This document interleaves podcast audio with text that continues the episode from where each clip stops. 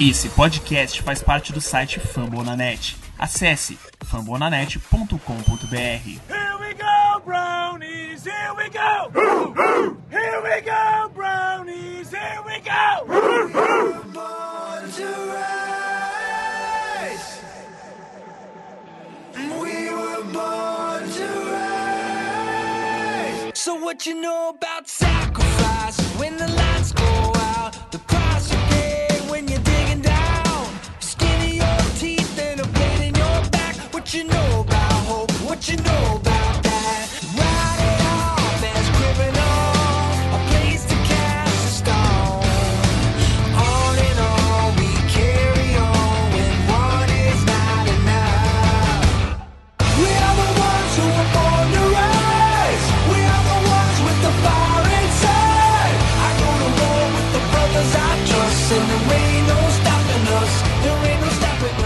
Bom dia, boa tarde, boa noite para você que nos ouve aqui nessa podosfera maravilhosa.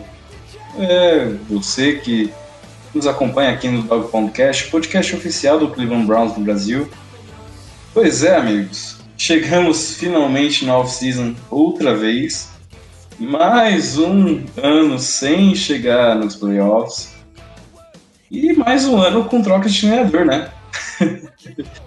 mais um ano com troca, com reviravoltas e, e o Freddie Kitchens foi derrubado, assim como o John Dorsey.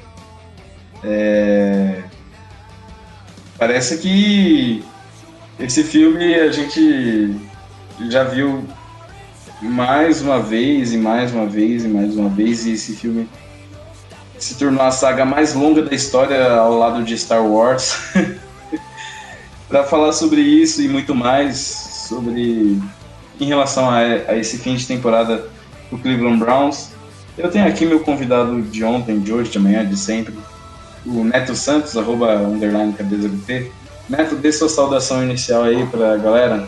Salve galera, bom dia, boa tarde, boa noite, como disse o Jackson aí, como é que estão vocês? Tudo certo? Tudo ótimo? Como é que passaram esse Natal, Ano Novo aí? Espero que todos estejam bem. E vamos analisar aí, né, as duas últimas partidas do, do Browns. E esse fim de temporada, né? Como, como foi que ocorreu? O que é que levou à demissão do Fred Kitchens e do, do John Dorsey também, né?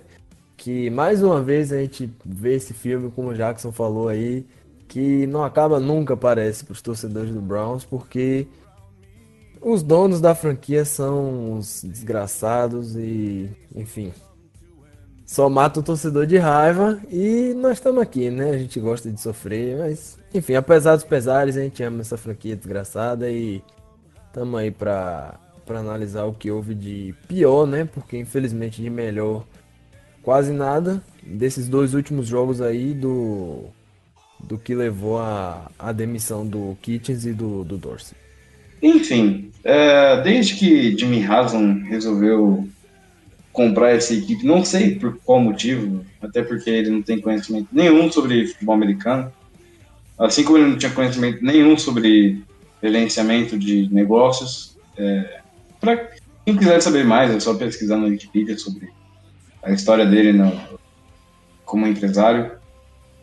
Já são cinco treinadores que passaram pela equipe sob, sob a gestão dele, né?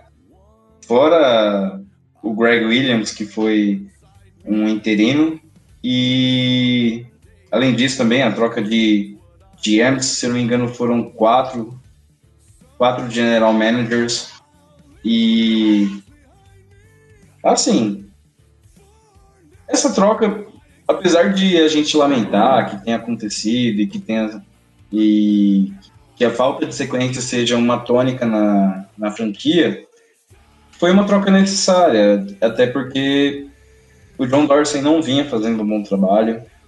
E isso não é uma questão de, de clubismo, porque assim, tem os fanboys do John Dorsey, tem os fanboys do Sat Brown, e há quem defenda um dos dois lados de, de maneira ferrenha, mas não dá para você defender um gen- general manager que em dois anos conseguiu colocar um, um plantel, um grupo de jogadores que, ao invés de evoluir, involuiu. Ou seja, é, baixou o nível de uma temporada para outra. Parece que na temporada 2018 ela fez um bom um progresso, assim, ela mostrou que tinha potencial mesmo para corresponder às expectativas que foram colocadas no início da temporada atual, mas o andar, pelo, o andar da carruagem mostrou que o Browns tinha um longo caminho para percorrer. O Cleveland Browns ele tinha potencial para mostrar muita coisa nessa temporada, nesse ano de 2019, que passou, aliás, e passou também a chance da equipe subir o nível. É, o John Dorsey se mostrou uma pessoa altamente arrogante, altamente é, egoísta e quis fazer tudo do jeito dele. E isso acabou custando o ano do Cleveland Browns, o ano que prometia. Uh, os jogadores no começo tinham essa expectativa, mostravam essa dedicação, mas o treinador acabou se mostrando inapto, inepto na verdade. E o ano foi frustrante para não dizer outra coisa. Os jogadores não jogaram bem, mas o treinador, principalmente, principalmente o Freddy Kitchens, não conseguiu mostrar que veio. Ele teve um. Para quem acompanhou a equipe, sabe que o ataque praticamente não não foi o mesmo da temporada passada, não, foi, não teve o dinamismo da temporada passada, não teve o repertório da temporada passada, e isso custou muito caro em partidas que dava para ter vencido, dava para a equipe ter saído, se saído melhor do que do que conseguiu e até mesmo nas vitórias não foram vitórias expressivas, não foram vitórias convincentes, e o resultado como um todo só ilustra a situação que a equipe, a equipe se enfiou, né? Ah, por consequência disso, John Dorsey, numa reunião que teve com o Jimmy Haslam e com a cúpula da equipe no geral, ele queria a permanência do, do Freddie Kitchens, e isso numa mostra de manipulação mesmo, de querer ter o poder, ter o controle do, do time, mas ambos foram demitidos. O Freddie Kitchens foi demitido um dia antes do John Dorsey. E cá estamos sem treinador. É, Neto, você. A gente estava comentando aqui um pouco antes de começar essa edição é, sobre aquela previsão meio mirabulosa, meio que. A gente, a gente não levava tanta fé que isso ia acontecer, mas é, um insider da NFL tweetou uma, uma breve nota de que, é, salvo uma catástrofe a nível assim incrível, não sei como categorizar isso. Caso, salvo uma grande catástrofe, o Freddie Kitchens se manteria no cargo para 2020.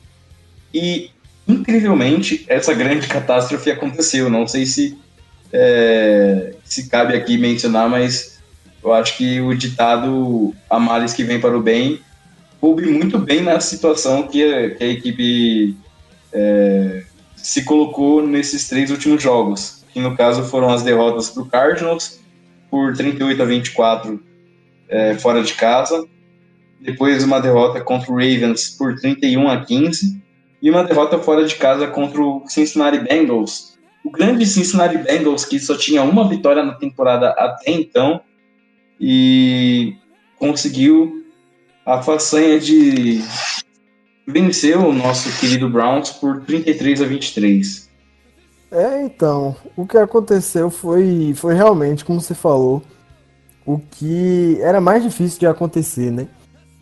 Porque chegando na semana 16, o Browns ainda tinha chances de, de chegar nos playoffs, ainda tinha chances matemáticas, né?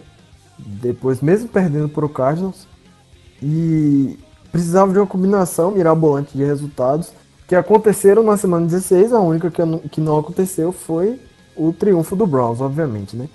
Passando uma, uma dando uma pincelada geral no que aconteceu no jogo, o Browns começou até bem na partida, é, começou com uns drives bons, forçando turnovers, turnovers não, né? É, no caso, um turnover, um downs e um fumble do Ravens, apesar de que o fumble foi uma falha de comunicação entre o Mark Ingram e o Lamar Jackson. Mas o Browns estava jogando bem, estava se mantendo no jogo, conseguiu um touchdown com um belo drive e um passe do Baker pro Demetrius Harris, belo passe. E estava mantendo a liderança do jogo, apesar de ter levado o touchdown depois. Estava ali no jogo. Mas o que aconteceu foi o seguinte: uma jogada para mim foi o que o que definiu o, o rumo da partida, que foi o Browns estava com a liderança de 6 a 0 no placar. Faltavam 2 minutos e 9 segundos para acabar o, o primeiro tempo, no caso o segundo quarto. E você tem Nick Chubb no backfield, que é discutivelmente o melhor running back da NFL, se não melhor, top 5 running backs. E pelo menos nessa temporada. E o gênio da futebola, Freddy Kitchens, chamou um um fake run pro Chubb e um sweep pro Kareem Hunt, que obviamente não deu certo e resultou numa perda de 8 jardas para Cleveland. E nisso o Ravens não tinha timeouts, ou seja, era uma terceira para um, você poderia muito bem correr com a bola com o Chubb e mesmo que não conseguir, talvez até arriscar, mas Nem isso Perdeu. teve chance. nem isso. Teve a chance, perdeu 8 jardas na jogada, devolveu a bola pro Ravens e em 2 minutos o Ravens anotou 14 pontos, deu um jab um direto no queixo do Browns e mandou o Browns para casa, eliminando qualquer chance de, de pós-temporada. Depois disso foi um passeio do Ravens, o Browns até fez um touchdown com o Odell Beckham numa, numa bela rota enganando o Marcus Peters, mas foi só para botar número no placar mesmo e não, não adiantou de nada. No final das contas, o, o Ravens do Lamar Jackson conseguiram levar a melhor sobre, sobre o Browns. E analisando agora o que houve na partida contra o Bengals, que foi a última partida da temporada, o Browns chegou no Paul Brown Stadium enfrentando um Bengals que tinha uma campanha de uma vitória e 14 derrotas. E era a pior defesa da NFL na, contra a corrida, a que mais se deu jardas pelo, pelo chão, e uma das três piores defesas em jardas aéreas, se eu não me engano. O Browns começou muito bem no, no primeiro drive, já uma bomba do Maker Mayfield pro, pro Damian Ratley, que como o Rashard Higgins talvez vá embora, pode se mostrar muito útil aí na próxima temporada, como um wide receiver 3 aí, ou um wide receiver 4 se o Higgins ficar. Mas como foi o que aconteceu ao longo dessa temporada inteira, muito o time inconstante, a defesa não consegue não consegue parar o jogo corrido adversário, cedeu 126, 162 jardas para o Joe Mixon, que foi a maior marca dele nessa temporada, se eu não estou enganado, e possibilitou ele ultrapassar as mil jardas de as mil jardas terrestres e as mil jardas terrestres totais. E enfim, foi uma partida lamentável. Baker não estava em um dia bom, lançou três interceptações, muitas delas bem displicentes. E o Bengals se aproveitou desses erros, né? É, correndo sem pena nenhuma. O Mixon teve 26 carregadas, Dalton teve 190 jardas aéreas apenas. Não apenas, mas não é um número tão alto para um quarterback. E teve uma interceptação pro, pro Denzel Ward, que foi uma bela jogada dele. Mas enfim, de bom nessa partida mesmo foram só alguns, alguns passes do Baker, o touchdown dele pro Jarvis Landry, que foi uma bomba de 56, de 56 jardas, aquela quarta descida para 20 jardas e, e o gol, né? Quarta pro gol na verdade, mas estava na linha de 20, que foi um catch absurdo do Odell Beckham. Mas enfim, esse catch até possibilitou o Browns uma chance de, de voltar pro jogo. Mas como sempre no clutch time esse time né, ao longo dessa temporada desapareceu. Era o time que ninguém podia confiar no clutch time, seja na defesa, seja no ataque. Todas as posses que o Baker precisou é, chegar na última posse para ganhar ou empatar o jogo. Quase todos ele lançou a interceptação porque ele não tinha confiança, não tinha linha ofensiva, não tinha um treinador que chamasse algumas jogadas minimamente plausíveis, minimamente funcionais para o ataque. Não, o time não teve uma identidade ofensiva ao longo dessa temporada toda. A defesa sofreu muito com tackles perdidos, com lesões. E depois que o Miles Garrett foi suspenso, praticamente não chegou nos QBs adversários. Então, ao longo dessa temporada, muitas fraquezas foram expostas, algumas delas antigas, algumas delas novas. E, enfim, essa demissão do Fred Kitchens, para mim, foi completamente justa, é, dado o que aconteceu ao longo dessa temporada. O time não conseguiu, não conseguiu jogar minimamente o que se esperava. Um ataque com Baker Mayfield, com Nick Chubb, com Kareem Hunt, com Jarvis Landry, com Odell Beckham Jr., com Rashad Higgins, com David Njoku, terminar com apenas seis vitórias nessa temporada. É uma parada que não entra na minha cabeça. E uma defesa com nomes como Miles Garrett, Olivier Vernon, Sheldon Richardson, é, Joe Schobert, Denzel Ward, que apesar de ter lidado com lesões, e aí também vai um ponto ao Dorsey de não ter montado o elenco. Apesar de, de dele ter montado um elenco muito bom, ele não montou um elenco profundo o suficiente, principalmente na defesa, para aguentar a temporada toda. E como teve muitas lesões na parte defensiva, não, o time não conseguiu não conseguiu se manter, né? Não manter o nível do, do futebol que estava sendo apresentado. E a linha defensiva praticamente terminou com o Vernon, o Richardson, o Gonjob e jogadores de, de practice squad. Então, vai aí ao, ao próximo GM que entrar. Uma das principais tarefas é trazer jogadores que possam derrubar os running backs adversários e impedir corridas, principalmente porque isso tem sido uma fraqueza do Browns há muito tempo. E, joga, e, e trazer jogadores pro, pro fundo do elenco também, né? Porque não é só de, uma, de um time titular que, que se vive que se vive na NFL. É, só destacando aqui o número que, que eu queria buscar e que eu acabei achando. Desde que o Jimmy Haslam chegou na equipe em 2000, há, há sete anos atrás, fazendo conta 2020 menos 7, dá 2012 entre meados de 2012 por aí, uh, o Jimmy Haslam ele teve assumiu o controle da equipe, assumiu o controle do Browns e desde então já passaram por lá cinco head coaches, cinco general managers, dois presidentes e um histórico de 32 vitórias, 88 derrotas Meu e um Deus. empate. e se eu não me engano, ele ainda tá pagando quatro ou cinco desses treinadores que já passaram pela equipe. Ou seja, se você quer ganhar dinheiro fácil, se você não, se você quer ganhar dinheiro fácil, não aposte na Mega Sena da virada. Seja treinador do Cleveland Browns. Vire porque você do Cleveland Browns. Você trabalha dois anos e ganha por quatro anos. Olha essa coisa maravilha. Eu queria ter um emprego desse. É muito mais fácil. Eu queria. Vamos, vamos pô, mandar um, mandar um currículo. Você, com o seu conhecimento de técnica, eu aposto muito que você conseguiria pelo menos a vaguinha lá para ser treinador da equipe. E eu Fazer seria o general manager. Aí, ó, esse feijão tá ótimo. Dupla melhor que Dorsen Kick. Pois é, rapaz. Vamos mandar o. mandar aqui, ó, a edição do podcast pra lá pra ver se se eles aprovam. Qualquer coisa o a gente playbook, coloca lá. O playbook do Madden igual ao do Kittens, né? Pior não tem como ser. Exatamente. Daí eu, eu até faço a tradução, a versão brasileira, Herbert Richards. Enfim. Assim, é, a, a, questão é que a gente tem que torcer pro melhor, porque o pior a gente já tá vendo. E acontece o seguinte, falando, falando, falando sério agora.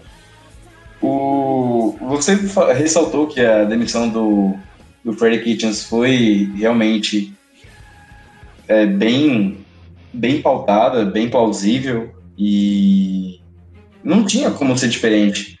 Era impossível ele continuar para o ano que vem, levando em conta que os próprios jogadores eles desistiram de jogar pelo Freddy Kitchens. Nas últimas semanas era nítida a, a desavença, o atrito era nítido esse, esse atrito entre os jogadores e a comissão técnica, tanto é que se vocês procurarem no Twitter, há vídeos nos quais o Odell Beckham Jr. discute com o Freddie Kitchens durante um jogo. Num outro jogo, o Jarvis Landry discute com ele. Ah, no próprio Twitter também, o Rashard Higgins eh, faz algumas postagens eh, sarcásticas, eh, em tom de deboche contra a comissão técnica. E... Com justiça, né? Sim, pô, não tem como você explicar um jogador ele um jogador ser praticamente muito relevante em um ano e no ano seguinte ele ser um jogador subutilizado praticamente Nem isso. com Inutilizado, ou- praticamente. sim, com 10 ou menos snaps na temporada inteira. Tipo, por jogo na temporada inteira. Acho que se Absurdo. bobear, ele tem menos de 20 snaps na temporada inteira. E. Enfim, é, o John Dorsey ele fez escolhas boas. Eu não vou crucificar também todo o trabalho dele. O trabalho dele foi, de certo modo, positivo. Ah, ele fez algumas adições necessárias e, e até importantes para o futuro da equipe. O problema é que quando você olha num espectro maior, ah, a adição do Odell Beckham Jr., por exemplo, custou a saída do Jabril Peppers e do Kevin Zeitler, e fora um- uma escolha do draft que poderia ser importante para repor a ausência, por exemplo, da linha defensiva. E que se você olhar hoje, a gente tem problemas justamente com a linha ofensiva, porque os nossos tackles eles não sabem proteger o nosso quarterback e muito menos abrir rotas para pro Nick Chubb e pro Kareem Hunt e enfim para os running backs em geral. Ah, a linha defensiva depois do Olivier Vernon e do Miles Garrett não temos jogadores capazes de atuar na posição porque o Chad Thomas em dois anos na equipe não conseguiu se provar, não conseguiu mostrar que veio e o Bernard Avery, que era um linebacker no college, mas que fazia essa função meio que híbrida no, na linha defensiva, não conseguiu se manter na equipe por preferência do John Dorsey, por ser uma escolha, por ter sido uma escolha feita pelo Sashi Brown, ele foi praticamente mandado de graça para Filadélfia e jogou os playoffs até recentemente, até ser eliminado agora pelo Seattle Seahawks. Ah, o Austin Corbett, que foi escolhido antes do Will Hernandez, e hoje é praticamente titular incontestável do Giants, foi chutado da equipe porque ele se mostrou incapaz em dois anos de mostrar o porquê que ele é um, um offensive lineman a nível de NFL. Ele não conseguiu mostrar isso.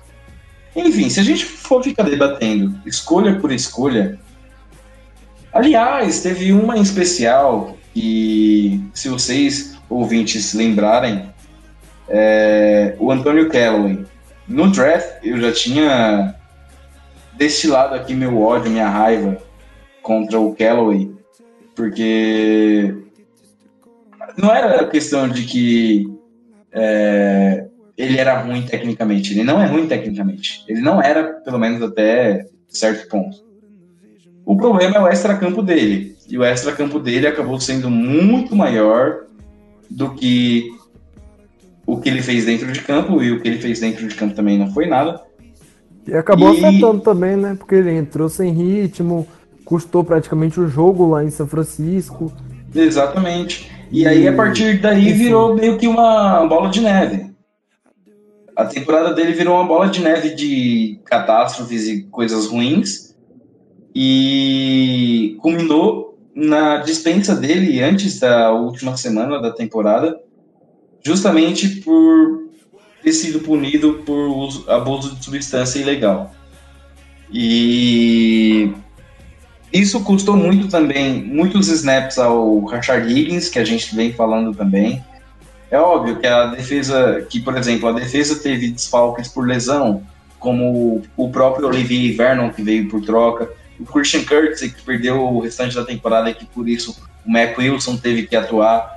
Uh, na secundária, tivemos desfalques também, uh, por isso o Sheldrick Redwine acabou entrando em campo em óbvio, por ser um rookie, ele ficou um pouco perdido. Mas, assim, é óbvio que a gente meio que. O John Dorsey tentou buscar um atalho para fazer a equipe ganhar mais rápido, para poder fazer a equipe ser uma. Uma, uma equipe, um time que disputasse vaga nos playoffs e que fosse essa que tivesse essa relevância, que tivesse essa cultura de estar nos playoffs constantemente, mas esse detalhe custou muito caro. Custou muito caro em termos de escolhas perdidas no draft, custou muito caro em termos de salary cap, que foi reduzido drasticamente. Tanto é que agora a gente tem que fazer os cálculos para renovar com o Joe Schubert, com o Rashard Higgins, e no futuro para renovar com Miles Garrett, para depois fazer cap para renovar com Baker Mayfield, com o Denzel Ward e por aí vai. A demissão do John Dorsey, ela precisa ser analisada muito amplo e esse contexto muito amplo meio que justifica, a, pelo menos dessa vez, a ação do Jimmy Haslam de querer cortar o vínculo o quanto antes. A gente lamenta pelo fato de ser mais uma vez é, esse rompimento de ciclo ser algo drástico, ser algo curto, mas que é necessário. Na minha opinião, o, o Dorsey ele montou o elenco do Browns que foi o melhor que a franquia teve em 20, quiçá 30 anos. Mas, e essa é, para mim, a principal característica dele como GM é saber analisar talentos, saber ter um bom scout no draft e saber montar um elenco de time contender mesmo, pelo menos no papel. Mas o que aconteceu com ele foi o seguinte, ele a a questão do Fred Kitchens como head coach tem que ser na conta dele. Tá na conta dele. Ele que botou o Kitchens lá no papel que ele não estava preparado para estar. Ele que bancou, ele que, por mais que que toda a torcida tenha gostado do Kitchens como head coach depois do que ele apresentou na primeira temporada, ele ele não estava preparado para para esse trabalho e ficou visivelmente claro, né, nessa temporada com, com o desastre que aconteceu. E eu acho assim, em termo a troca do Odell Beckham, para mim foi um, um acerto dele, apesar de ter sacrificado uma pick, o Jabril Peppers, e, e uma escolha de terceira rodada, eu acho que a troca foi boa. Botou como alvo para o Baker Mayfield um dos melhores wide receivers da liga, que apesar de ter jogado lesionado nessa temporada, ele ainda é o Odell Beckham Jr. Mas o Dorsey ele cometeu vários outros erros, como você citou aí, a má gestão do cap, do salary cap, o mau controle dos talentos dentro da equipe, apesar dele ter colocado muito talento, montado uma equipe muito talentosa, ele não soube administrar. E isso aí gerou em Rashard Higgins sendo mal utilizado, David Njoku sendo mal utilizado, Gennard Avery sendo mal utilizado e consequentemente indo embora. E o que estava acontecendo era os talentos, o Joe Schobert que estava correndo o risco de sair na, na free agency de graça. Então, o time estava perdendo muito talento e o John Dorsey sempre ali no centro de tudo e fazendo as coisas do jeito dele, trazendo jogador que estava suspenso pela liga por agressão em mulher, trazendo jogador com problemas extracampo, como foi o Antonio Calloway e como foi o Kareem Hunt. E são vários erros assim que, apesar do Kareem Hunt muita gente não achar um erro, né? Na minha visão, é um erro crasso. É, 2020 já e, enfim, não precisa nem falar aqui o quanto a NFL não, não pune devidamente os, os jogadores que, que cometem esse crime de violência doméstica. Mas o que acontece é o seguinte: o foco principal do, do Dorsey é essa questão dele querer ter o poder sempre nas mãos. Ele colocou o Fred Kitchens no elenco e não se sabe até que ponto quem administrava os talentos era o Dorsey, quem administrava os jogadores era o Dorsey, ou se era o Kitchens, ou ou o que era, porque parece que todos eles trabalhavam em, em um só conjunto e que não se sabia quem administrava o que. E como você mesmo falou, né? O, o Dorsey queria o Kitchens para a próxima temporada. Porque ele queria se manter no comando. Ele queria se manter no centro das coisas. E o Jimmy Haslam não queria isso. Queria meio que dividir o poder dele com o Paul de Podesta. Mas o Dorsey não quis isso. E aí isso entrou em conflito também com alguns dos candidatos a head coach do Browns não tem um bom relacionamento com o John Dorsey e isso gerou em um conflito dele com o Jimmy Haslam e na reunião que teve no dia 31 de dezembro selou a, a dispensa dele da equipe. Na minha opinião, eu não, eu não achava que ele ia ser demitido, não acreditava que isso fosse acontecer, mas, mas assim, não é um, um, absurdo como muita gente falou. Ah, o John Dorsey montou o melhor elenco do, do Browns e que absurdo demitir. Pra mim não é absurdo. Ele acertou no Baker Mayfield, acertou no Nick Chubb, acertou no Denzel Ward, acertou em, na montagem de elenco do time, na minha opinião, mas errou em várias outras coisas e ser um GM não é só montar elenco. Na minha opinião, é, essa demissão não foi injusta. Essa demissão. Não vou dizer também que, nossa, o Dorsey precisava ser demitido no momento. Mas, enfim, para mim, a demissão foi, foi plausível. É, só para destacar então, já que você citou o caráter, o John Dorsey ele praticamente ignorava o caráter nas escolhas que ele fazia de jogadores para compor o elenco. Tanto é que ao longo da temporada tivemos o Jermaine Whitehead, que era um, era um dos jogadores que a gente tinha para compor o elenco, era um safety, que foi dispensado logo depois do jogo contra o Denver Broncos, porque do nada, naquele jogo a gente foi derrotado e um dos lances capitais da partida foi em cima dele, um touchdown sofrido, se não me engano, numa bola que foi lançada para o Noah Fent e o Noah saiu correndo quase que metade do campo e o Jermaine Whitehead não conseguiu fazer o tackle no, no Fent, enfim. Uh, após o jogo, ele trocou ofensas com torcedores do Browns no Twitter. Inclusive, ele fez ofensas racistas contra torcedores do Browns e ainda incitando os, os torcedores a partir para a briga. Não tem cabimento uma coisa dessas. E em relação a escolher jogador por talento e não caráter, ele apelou muito para esse chavão, muito pelo fato de que o Sashi Brown, antigo vice-presidente de operações da equipe e é, general manager de fato, porque ele não tinha essa função é, de ofício, mas ele tinha essa função de fato. É, o Sash Brown ele prezava muito pelo currículo acadêmico do jogador e pelo currículo, pelo histórico pessoal do jogador e, é claro, o, o talento do jogador. É lógico. Isso causou algumas escolhas erradas? Sim, teve, tivemos algumas escolhas erradas, como o Corey Coleman, que é lembrado pelos torcedores por aquela bola que ele dropou na quarta descida em 2017 contra o Pittsburgh Steelers no Heinz Field. Isso acontece, mas assim. Selou 016, né?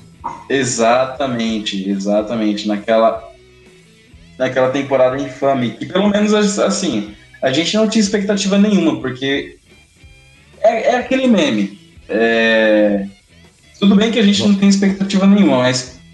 Poxa Puta vida! merda. Poxa, é, puta merda, né? É, enfim, a gente não tinha expectativa nenhuma, mas poxa vida, eu não precisava dropar aquela bola no- na quarta descida, né? Não precisava E- terminar sem ganhar nada, pô. é, Nenhuma pô. vitória, pelo menos. E olha que a gente não faltou foi chance? Aquele jogo Exato. contra o Packers, meu Deus. Então, é, o Sash Brown, ele, o que acontece? Ele, o Paul de Podesta e o Andrew Barry, eles compunham a. Olha que palavra bonita, compunham. Eles compunham a enciclopédia. Ah, rapaz, aqui é formado em jornalismo. Deixa eu treinar. Aí sim. É, eles compunham então o staff da equipe, o, a parte de direção da equipe. É, e o approach deles, ou seja, o modo de gestão da, deles em relação ao futebol, era uma maneira mais analítica, mais envolvendo os números. E, obviamente, quando você analisa números, estatísticas e dados, eles tendem a indicar uma, uma, uma versão mais real das, do panorama, mais, uma versão mais real da situação, do que quando você analisa apenas o desempenho isoladamente. E diferentemente disso, o John Dorsey ele visa muito mais o histórico do jogador simplesmente pelo desempenho dentro de campo e ignora totalmente vem fora dele. É, tanto é que assim, o Karen Hunt ele teve uma ele teve temporadas incríveis em Kansas e por isso mesmo ele foi até mesmo, se não me engano, pro Pro Bowl. Assim, ele foi um jogador com relevância lá em Kansas. Foi E é líder de, de jardas corridas na, na temporada 2017-2018 da liga. Então, ele tem realmente um, um currículo notório na, na, na liga e também no próprio Kansas, quando ele teve a oportunidade de jogar lá. Mas, para quem não sabe, ele, ele acabou sendo flagrado agredindo uma, mulher num, num hotel em Ohio, isso, isso na, numa off-season que não me, não me recordo direito quando. Foi no meio da temporada passada, inclusive. Foi, é, é verdade, foi no meio da temporada passada. Ele foi dispensado pelo time. Ele foi primeiro suspenso indefinitivamente, por tempo indefinido é, pelo, pelo time de Kansas. Depois, quando o, o time foi pressionado, aí sim ele foi dispensado. E o Browns acabou escolhendo ele, acabou pegando ele na free agency. E também uma Entendi. crítica minha, Assim- uma crítica minha ao Dorsey é dele querer fazer o Browns um Chiefs 2.0, né? Trouxe o Kareem Hunt, trouxe o, o Demetrius Harris, trouxe vários jogadores aí que, que eram Então- do Kansas City Chiefs. O Terrence Mitchell também, apesar de que o Manny Mitchell jogou bem, mas não justifica, né, você querer trazer todos os seus jogadores que jogavam no Chiefs pro, pro, pro Browns, né? É hora de Então, uma assim, metodologia nova. Eu até entendo a situação, mas eu acho que o modo como ele fez a gestão da, da equipe, tanto em Kansas quanto em Cleveland, assim, o modo como ele fez a gestão em Kansas levou à demissão. O modo como ele fez a gestão em Cleveland foi o mesmo que ele fez em Kansas, ou seja, ele precisava ser demitido. também. Sim, e retomando o assunto sobre o caráter dos jogadores, ahn, teve o, o, o, o Jermaine Whitehead, teve o Kareem Hunt, teve o Antonio Callaway, que eu contestei muito, em- muito, muito, muito no draft, e eu não vou cansar de falar isso. Enfim, são vários os exemplos que você pensa que numa entrevista ele queria ele falou assim ah eu quero na verdade escolher jogadores de futebol de verdade e os jogadores de futebol de verdade dele não se provaram em campo como os jogadores que foram escolhidos pelo, pelo modo de gestão mais analítico. E a demissão, como você bem destacou, Neto, ocorreu justamente pelo fato de que o approach dele, a aproximação dele, o modo de gestão dele, que era mais é, voltado para ser, ah, vamos pegar jogadores de futebol de verdade, não funcionava, não vinha funcionando. O próprio Jimmy Haslam percebeu isso. Ele queria dar um, um uma aproximação um pouco mais voltada para análise, mais voltada para números. O John Dorsey não queria isso.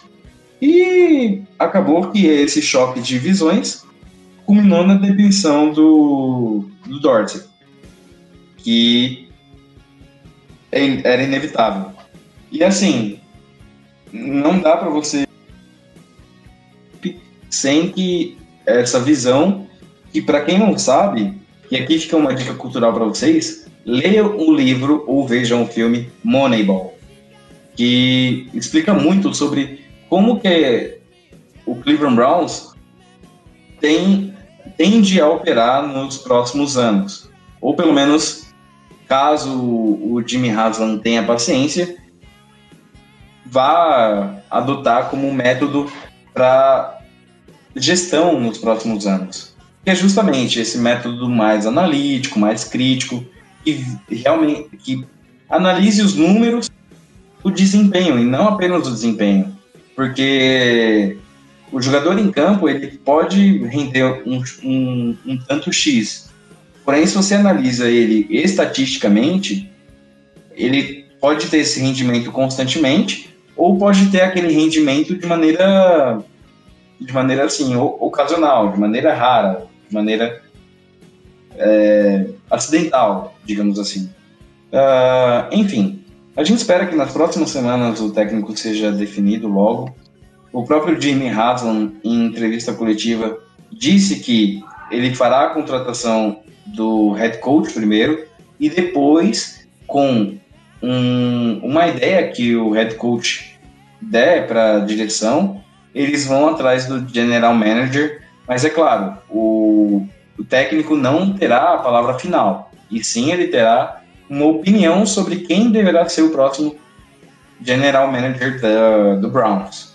Alguns nomes já são cogitados, porém não se tem ideia de quem tá na, quem tem assim uma maior probabilidade de, de assumir a equipe.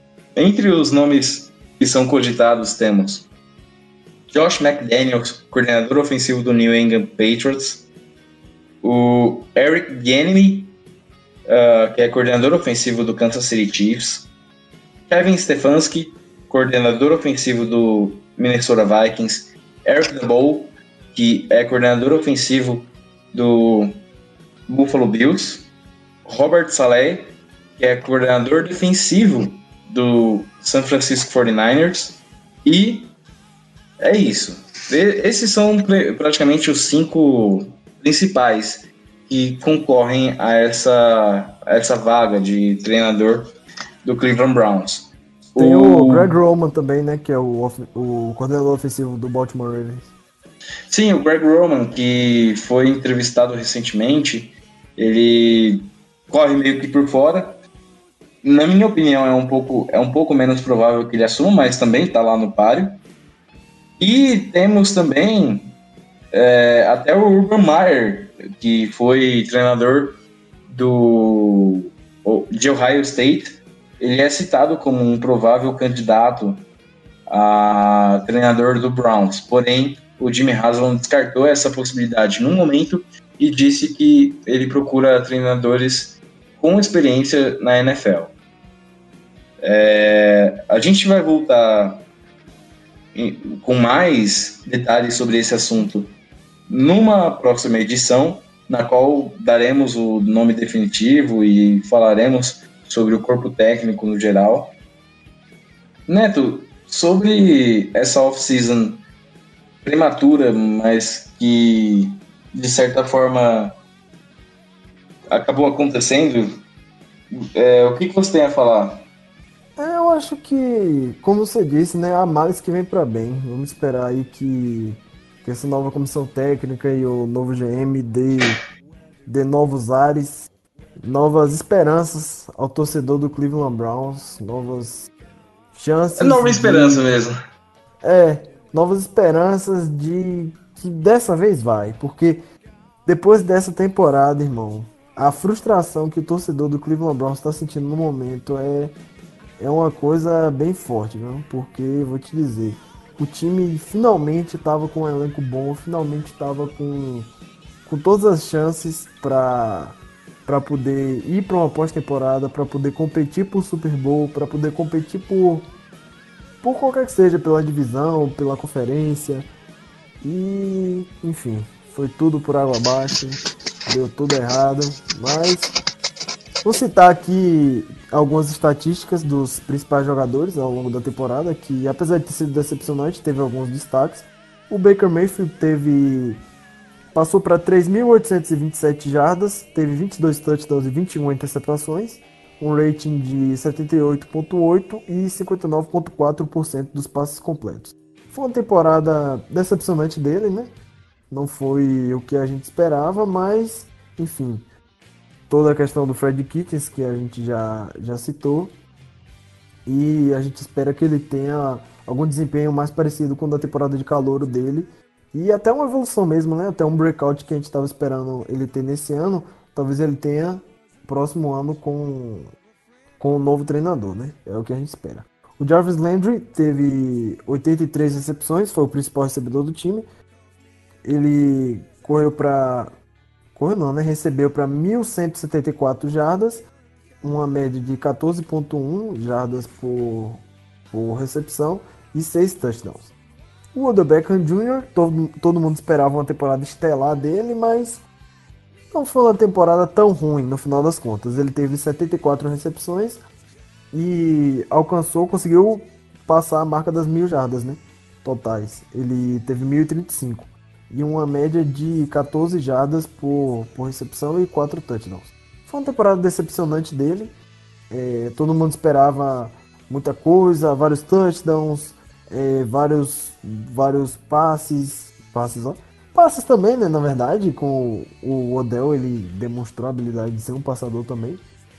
Mas enfim, foi uma temporada decepcionante. Ele não conseguiu ser envolvido na, no ataque do jeito que a gente esperava. E enfim, como eu falei sobre o Baker, espero que o novo treinador consiga envolver ele no ataque e consiga, consiga colocar ele em uma posição mais favorável para ele brilhar e ter sucesso como, como Cleveland Brown. Apesar de todos os rumores de troca, espero que ele continue aí no time para a próxima temporada e tenha o desempenho que a gente esperou ele ter nesse.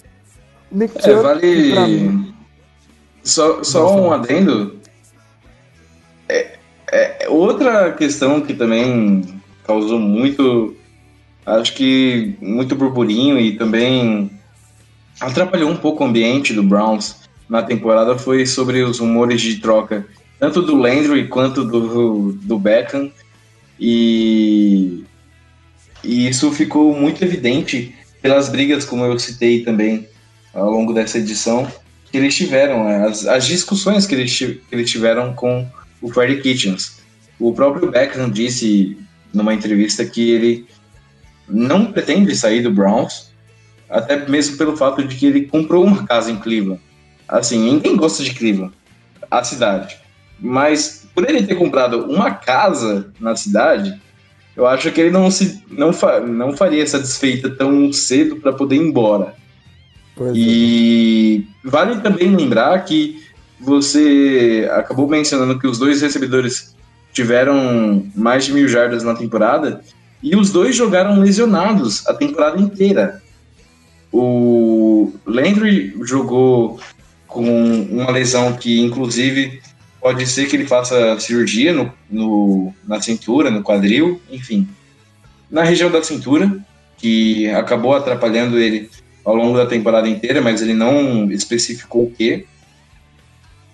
E segundo alguns reports, em relação ao OBJ, ele fará uma cirurgia nessa off-season para reparar, para consertar, enfim, para curar um problema que ele que ele acabou sentindo na hérnia. E que mesmo mesmo com dores e mesmo com mesmo com incômodo ele atuava e conseguia fazer às vezes jogadas espetaculares mas era nítido também que esse entrosamento entre o Mayfield e o OBJ não foi o que a gente esperava.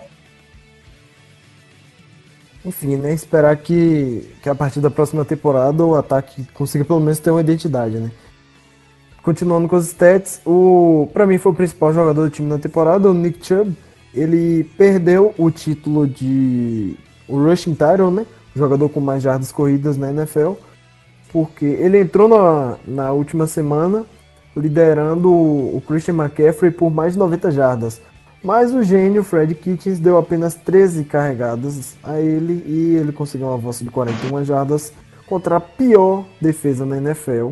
Você corre seu running back, com seu running back apenas 13 vezes. Ele perdeu para o Derrick Henry, que teve 32 carregadas para mais de 200 jardas e levou aí o título de, de de, corredor, de running back com mais jardas corridas. E também obliterou os Patriots nos playoffs, né? Vale ressaltar isso. E o Chubb, é, citando aqui, ele teve 298 carregadas para 1.494 jardas e 8 touchdowns. Apesar do número relativamente baixo de touchdowns, o maior número de jardas, acho que desde o Jim Brown. E Nick Chubb para mim foi o melhor jogador de ataque do Browns nessa temporada e mostrou que é um dos melhores running backs da NFL e que merece estar assim nessa nesse panteão de, de, de top de top jogadores e running backs também no geral da de toda a liga. O Miles Garrett, que para mim foi o destaque do lado defensivo da bola do Browns, apesar de ele não ter jogado a temporada inteira porque ele foi suspenso na semana 11 depois do, da briga que ele teve com o Mason Rudolph e, e tudo que, que envolveu, né? Então ele pegar o capacete do Rudolph e bater na cabeça dele e depois toda a repercussão que isso teve. É, ele depois falou que o Rudolph foi racista com ele e até hoje essa história não teve fim, mas enfim.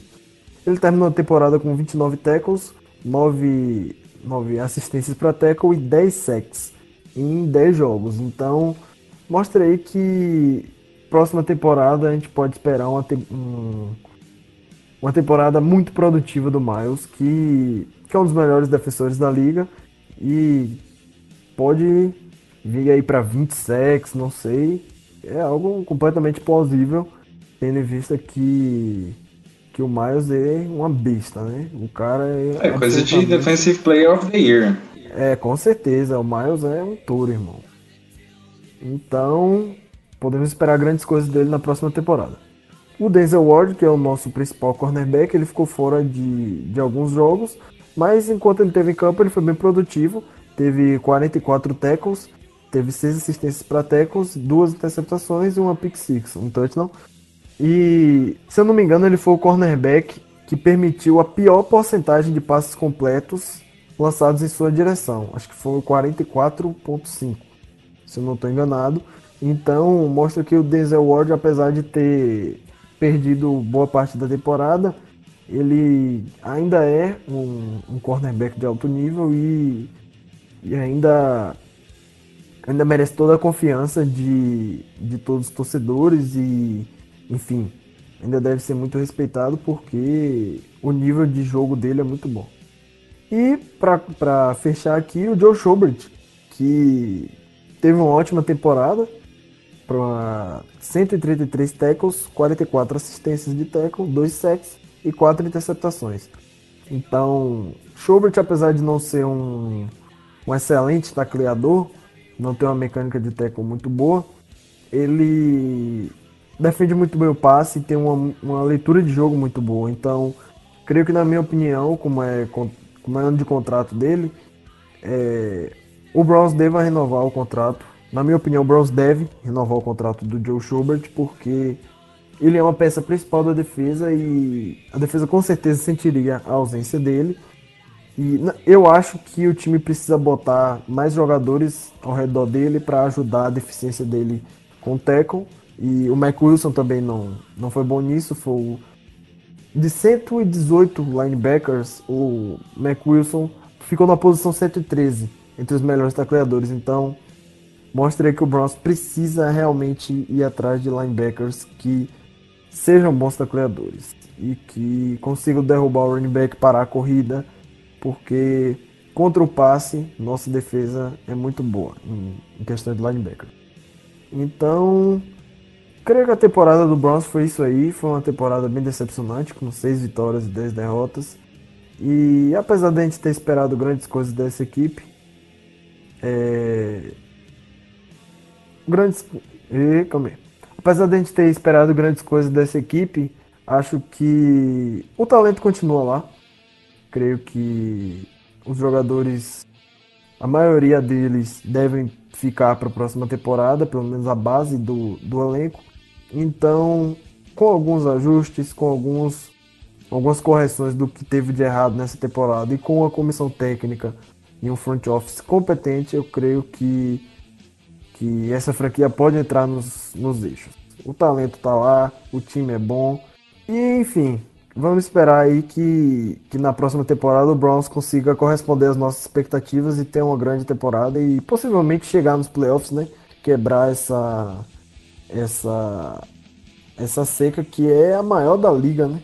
O Browns nessa última década não chegou nos playoffs e a última temporada que a gente conseguiu chegar foi em 2008, no ano de calouro do Joe Thomas e que, enfim, a maior seca da, da liga atualmente e a gente não consegue uma vitória em playoffs há mais de 20 anos. Foi em 96 a última.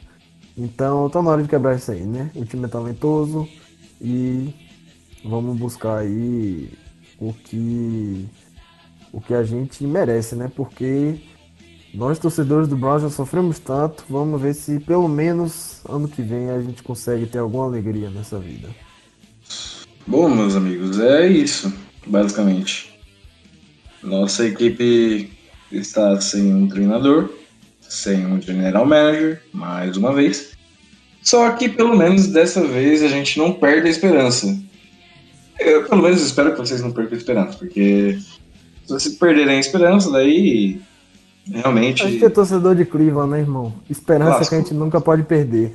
É, Então, aí lascou, né? Ah, Já passamos por tantos, por tanta desgraça, desculpa o, o termo aí, mas a, a bonança há de vir. A gente só não sabe quando, mas vem. Quase veio vem, esse ano, mas, mas assim, é, é um trabalho. É um trabalho constante que exige paciência. E assim, se tudo der certo, a paciência do Jimmy Haslam funcionar, a gente vai ter um bom treinador.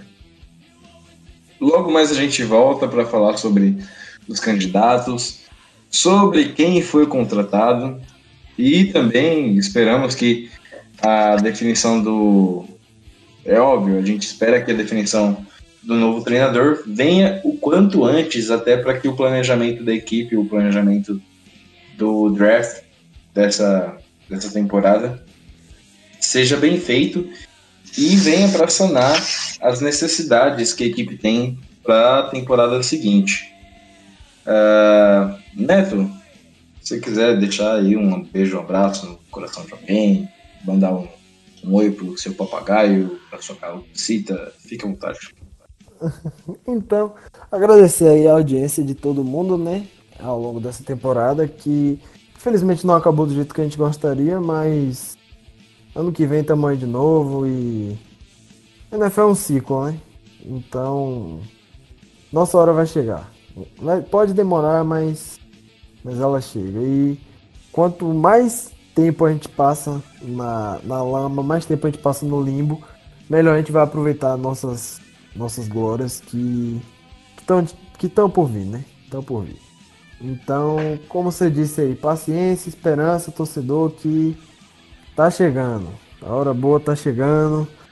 Nossa, nosso tempo de, de assistir os outros jogando nos playoffs, assistir os outros jogando em janeiro, tá acabando.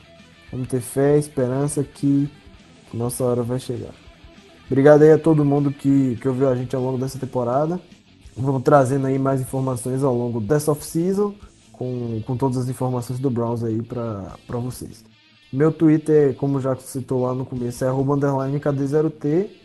E podem mandar lá críticas, sugestões, opiniões, se você foi a favor ou contra a demissão do Dorsey, se concorda, discorda da gente.